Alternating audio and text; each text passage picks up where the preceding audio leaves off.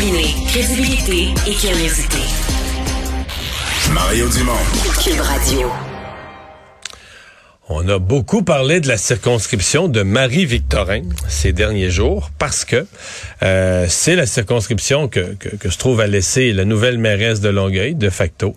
Euh, Catherine Fournier était la députée de Marie-Victorin, a été élue sous la bannière du Parti québécois, avait quitté ensuite euh, le Parti québécois, mais était quand même restée bon députée. Et là, elle est mairesse, peut pas occuper, peut pas cumuler les fonctions. Et donc, ça soulève la question est-ce que Paul Saint-Pierre Plamondon, qui est un chef de parti mais non élu. Euh, dans ce qui était un château fort du Parti québécois, euh, ben, est-ce qu'il va sauter? Est-ce qu'à l'élection partielle, il va se lancer? Cette semaine, n'a pas répondu à la question, a joué un peu sur la date. Euh, le Parti libéral dit qu'il lui laisserait le champ libre. le Québec solidaire dit qu'il laisserait jamais le champ libre. La CAQ n'a pas répondu à cette question-là de laisser ou pas le champ libre. Je me suis dit, pour parler de la circonscription de Marie-Victorin, euh, qui de mieux qu'une personne qui l'a représenté cette circonscription depuis plus de 20 ans, euh, dont euh, pour l'essentiel les années où moi-même j'ai été à l'Assemblée nationale. Elle a été élue en 85 dans l'opposition parce que c'est Robert Bourassa, le libéral, qui avait gagné. Elle était péquiste et elle a été réélue sans relâche ensuite jusqu'en 2007. Donc presque 22 ans, députée de Marie-Victorin. Cécile Vermette, bonjour. Oui, bonjour, Monsieur Dumont. Vous suivez encore un petit peu ça de loin, la politique, même de proche? Euh, assez. Euh, surtout euh, Longueuil, parce que je, suis pas très loin. Je demeure à Boucherville, donc hmm. ça m'intéresse. OK. on n'a pas parlé depuis longtemps du comté de Marie-Victorin autant. Ben, première question bien bien directe. Est-ce que dans votre esprit, Paul Saint-Pierre Plamondon aurait des chances de gagner et devrait faire le choix d'y aller? Moi, je vous dirais que ce serait difficile pour lui. Et euh, devrait, euh, pour moi, en tout cas, je réfléchirais beaucoup avant de me prononcer tel ce qu'il fait actuellement, parce que le comté a beaucoup changé depuis que j'ai quitté, moi, la vie politique. OK. Donc, c'est moins peut-être un château fort pour le Parti québécois que ça l'était à une époque. Oui, tout à fait, tout à fait. Ben, si on regarde euh, les derniers résultats d'élections, on s'aperçoit que finalement euh, la CAC avait fait bonne. Euh, écoutez, Catherine Fournier a gagné avec 700, quelques 700 ou 800 voix de majorité. Alors, la CAC était pas loin derrière, puis Québec solidaire pas énormément loin derrière non plus là. Voilà. Voilà. Alors euh, maintenant, le comté, il, avant, il était plutôt homogène, assez de francophones, bon, et, très peu de, de, de, différents groupes ethniques. Maintenant, il y a beaucoup plus de, de gens de différentes origines. Preuve, au niveau des élections municipales, on a vu qu'il y avait des, des personnes euh, qui est nées du Congo ou des choses de, de cette euh, bon, qui, qui de plus en plus. Une diversité de gens qui ont été élus. Donc vous dites c'est un autre profil de comté que ce que vous avez connu Complètement, complètement, mhm. complètement. Les familles sont plus jeunes. Euh, c'est pas mal des gens, euh, des jeunes familles maintenant. Euh, le reste, les personnes d'un certain âge qui étaient très, très péquistes, les 65 ans et plus, et même ceux que j'ai connus, moi, qui sont rendus beaucoup plus vieux que ça, il y en a de moins en moins. Et les jeunes ne vont pas voter. Alors, mhm. voilà. Ouais. Est-ce que euh, parce que quand même c'est c'est euh, la perception extérieure des gens, c'est quand même que c'est un, château fort péquiste. Comment euh, comment vous qui avez vécu, qui avez l'expérience, qui en avez gagné une puis une autre des élections, comment Paul Saint-Pierre Lamondon devrait s'y prendre pour faire un peu, mettons qu'il décide de pas y aller, faire passer la pilule qui, qui passe un tour? Ben moi je vous dirais, écoutez, c'est vrai que c'est un château fort péquiste à l'époque. Mais le Parti québécois ne, ne draine plus autant qu'il a déjà drainé, d'une part. Euh, bon, on voit sa cote de popularité à l'heure actuelle. Il y a un fond, ça c'est sûr. Bon, le fond est à peu près 30-35% en fin de compte. Donc, dans le comté, c'est à peu près ça aussi, 30-35% de péquistes.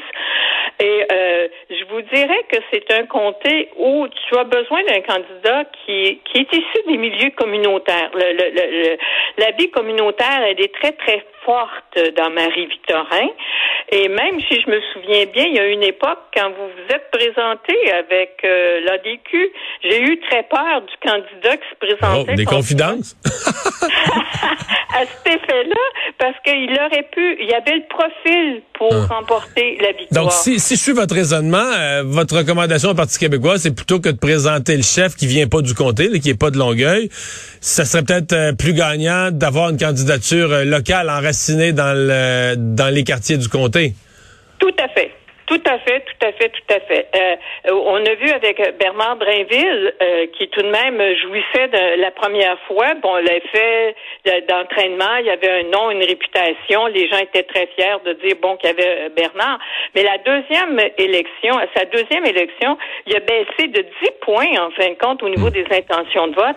Ce qui veut dire Mais, que mais, Bernard mais même est- Bernard Drinville, même sa meilleure élection, corrigez-moi si je me trompe, mais je pense pas qu'il y avait les majorités que vous aviez déjà eues, vous, dans les années euh, 80, début 90, là. Ex- Exactement, exact. Mais bon, déjà, c'était pas. On vivait des, des, des soubresauts, là, des turbulences au niveau du Parti québécois. Donc, euh, mais au moins, mais après, écoutez, Bernard n'était pas tellement quelqu'un du comté, il n'était moins présent dans le comté. Donc, euh, les gens dans Marie-Victorin ont besoin d'une présence, ont besoin d'une personne qui est attentive à leurs besoins. Euh, Il y a beaucoup de pauvreté, il y a beaucoup de monoparentalité. Je vous l'ai dit, des jeunes familles. Alors, et puis beaucoup de groupes ethniques, euh, différentes, de différentes communautés culturelles. Donc, euh, je pense que moi, euh, dans ce sens-là, le comté a changé. Et- v- v- Est-ce que vous pensez que, parce que vous avez dit tout à l'heure, le Parti québécois a plus le là, qu'il y avait à une certaine époque, euh, Ouais. on le voit dans les sondages, est-ce que vous pensez que Paul Saint-Pierre Plamondon peut relancer ça? Parce que là, on parle d'une élection partielle, c'est sûr que c'est bien spécial, c'est juste un comté, mais dix mois après, ça va être l'élection, ça va être l'élection générale. Est-ce que vous pensez qu'il a le, le tirant d'eau, qu'il a le leadership pour, euh, dans les débats des chefs, dans une élection générale, on se comprend qu'il y a plus de chances de remonter un parti avec des, des bonnes performances. Pensez-vous ce qu'il a, qu'il a ce qu'il faut pour relancer le PQ? Absolument. Je- J'en doute. J'en doute beaucoup. D'abord, un, c'est une élection partielle et vous savez tout comme moi que dans une élection partielle, les gens sortent moins pour aller voter. Donc déjà, le vote est déjà très faible. Euh, si on regarde ça, il n'y a pas d'organisation actuellement dans Marie-Victorin parce que Catherine Fournier a drainé son organisation au niveau des élections Vers le municipal, hein? Voilà. Alors, il faut monter une nouvelle organisation. Écoutez, il s'en vient, ça va être la période des fêtes. Les élections seront en février. Bon, OK, vous allez me dire, c'est facile de se trouver du monde, mais pas tant que ça aujourd'hui. Hein, on le sait vraiment, là. Et je vous garantis que Québec solidaire, elle, a vraiment... Québec, ils ont vraiment l'intention de donner... De mettre le paquet. Vous avez, l'impression qu'eux, ils ont une bonne organisation de terrain? Euh, ben, écoutez, ils ont des gens un peu partout pour les aider. Sont déjà en place, ils ont déjà, tandis que le Parti québécois, euh, à part du Bloc québécois dans, dans, le- sur la rive sud, c'est les plus forts actuellement.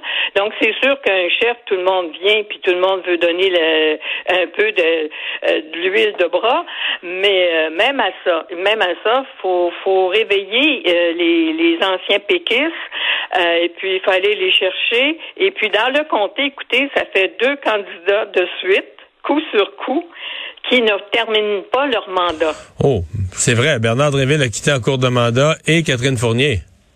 Voilà, exactement. Vous pensez que ça, ça laisse une trace négative sur le sur le Parti québécois d'une certaine façon? Ben, euh, pour certains, je vous dirais les vrais convaincus qui sont vraiment euh, très indépendantistes, euh, bon, non. Mais pour les autres qui sont plus, disons que Les électeurs plus mous, ça pourrait. Ouais, je comprends. Voilà. Et puis, faut pas oublier que Martine Ouellette veut se présenter aussi dans le comté. Pensez-vous son- qu'elle ferait, pensez-vous qu'elle ferait euh, une grosse razzia de vote, elle, là? Pas vraiment. Pas vraiment. Parce qu'elle pourrait attirer des jeunes, mais comme je l'ai dit, les jeunes ne vont pas vraiment voter. Aux, nous- aux élections municipales, je demandais à des gens, puis on me disait que les gens, les jeunes ne sont pas sortis du tout, du tout, du tout à aller voter. C'est les 45, 65 qui vont voter en général. Madame Vermette, euh, on met la politique de côté. La, vie est bonne pour une ancienne députée euh, à la retraite?